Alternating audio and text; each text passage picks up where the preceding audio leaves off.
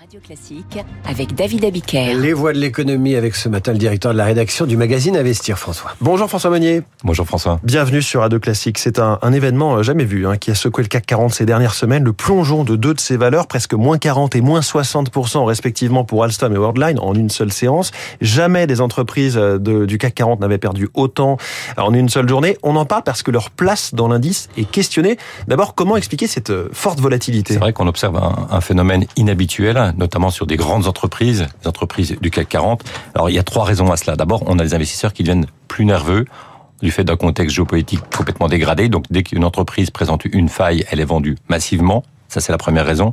La deuxième, eh bien, maintenant, il y a une alternative aux actions, ce qui n'était plus le cas pendant de nombreuses années, puisque les obligations rapportent, rapportent beaucoup, entre 4 et 5 des obligations d'État.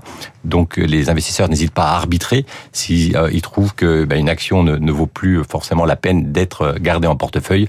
Eh bien, ils se jettent sur des obligations. Et puis, troisième phénomène, c'est la montée en puissance des ETF, cette gestion passive au détriment de l'influence des, des gérants actifs qui, eux, peuvent éventuellement se mettre en face euh, d'un marché baissier et acheter dans la tourmente.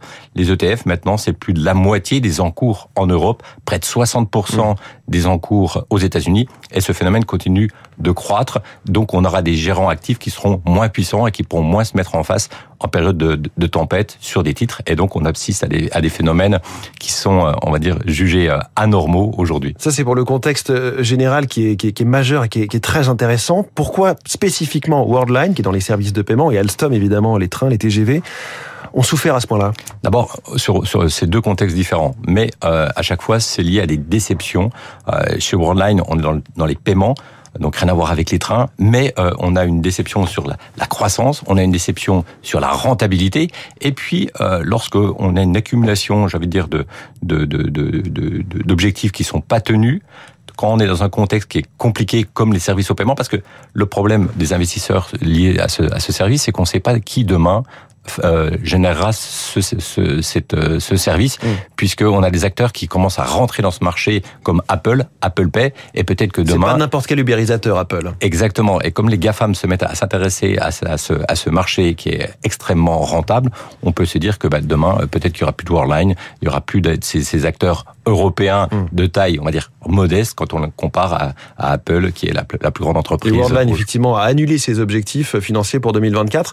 Dans le cas d'Alstom, on est plus sur un problème de trésorerie. Ce qui est étonnant avec Alstom, c'est que le titre s'effondre un jour de 38% en bourse, alors que le carnet de commande est de 90 milliards d'euros. Oui, on a un carnet de commande qui garantit euh, de la visibilité sur 3 à 5 ans de, de chiffre d'affaires. Donc, rien à voir avec Worldline où on n'a pas de visibilité justement sur l'avenir. Là, on sait qu'il y a, un, j'ai envie de dire, un boulevard. Simplement, on a une entreprise qui, euh, aux yeux des investisseurs, est devenue mal gérée parce qu'au lieu de, de, de, de, produire du cash, de la trésorerie avec la vente de, de trains, eh bien, ils en consomment. Là, on a un problème industriel et financier. Industriel parce qu'ils n'arrivent pas à produire euh, suffisamment euh, rapidement les trains, donc ils, ils ratent les délais de, de livraison, et on a des stocks qui s'accumulent. Les stocks, ça coûte cher, notamment dans un contexte inflationniste, et ça consomme du cash, et on a une dérive de la dette. Il y a des pénalités en plus. Il y a des pénalités. La dette, euh, elle est passée de, de rapidement de, de 2 milliards à plus de 3 milliards euh, en septembre dernier. Il faut ramener rapidement à 2 milliards. Il va y avoir des cessions d'actifs et probablement une augmentation de capital. Donc on a un problème industriel. On a aussi un problème financier parce que les malheurs d'Alstom avec un bilan fragile, ça remonte, j'avais dire, à 98 à l'introduction en bourse d'Alstom, lorsque Alcatel, sous l'ère Serge Churuc, avait fait le pari d'aller à 100% dans les télécoms. Donc on avait vendu et mis en bourse Alstom avec de la dette. Il croyait par ailleurs alléger... à l'entreprise sans usine. Il croyait aussi à l'entreprise sans usine. Et donc il avait mis, logé de la dette dans Alstom mmh. pour pouvoir satisfaire ses ambitions dans le domaine des télécoms. Et donc depuis 98, on a Alstom qui euh, souffre d'un bilan extrêmement fragile. L'entreprise a déjà été sauvée en 2004 par Nicolas Sarkozy, et donc euh, Alstom, c'est un peu un symbole industriel et politique. Donc oui. euh, on voit que derrière, bah, c'est la fierté aussi de la France avec son TGV, etc. Donc il faut absolument sauver le soldat Alstom, et on voit que, en tout cas, là en bourse, c'est une, une catastrophe puisque le titre, il a perdu la moitié de sa valeur en 2023. Sur trois ans, on est sur un recul de 70%. Mmh. Aujourd'hui, ces deux valeurs, Worldline et, et Alstom, sont microscopiques à l'intérieur du CAC 40 puisqu'elles pèsent respectivement 0,2 et 0,5 0,4% du CAC. Elles y figurent quand même. L'écart est énorme évidemment avec le haut du classement, LVMH, numéro mondial du luxe, propriétaire de Radio Classique. Comment, est définie euh, cette liste des 40 valeurs? Parce que ça peut du coup potentiellement être remis, euh, enfin les cartes peuvent être rebattues. Oui, donc euh, la composition du CAC 40, elle est, elle est censée pouvoir évoluer chaque trimestre. Chaque trimestre, il y a un conseil scientifique qui se réunit le deuxième jeudi de chaque mois. Donc le prochain rendez-vous, ce sera le, 14 décembre, un conseil scientifique avec 3 à 8 membres, ça dépend des, des sessions. Et on regarde deux critères, la, ce qu'on appelle la capitalisation boursière flottante, c'est-à-dire le poids de l'entreprise cotée en bourse, mais on exclut les groupes familiaux, on exclut l'État, on exclut l'actionnariat salarié si ça dépasse 5%. L'idée, c'est de voir ce qui peut éventuellement euh, subir des transactions mmh. euh, quotidiennes en bourse, et puis les volumes traités. Et au regard de, de ce critère, des critères financiers, on regarde si euh, ces entreprises figurent parmi les 40 plus grandes entreprises à la Bourse de Paris. Et si jamais on a une entreprise qui pas forcément arrive à la 41e place, mmh. mais arrive à la 46e place ou au-delà, eh bien, elle sort. Et si on a une entreprise qui permet, qui arrive à, à la 34e ou 35e place, eh bien, elle entre. Ça, j'ai envie de dire, c'est la théorie.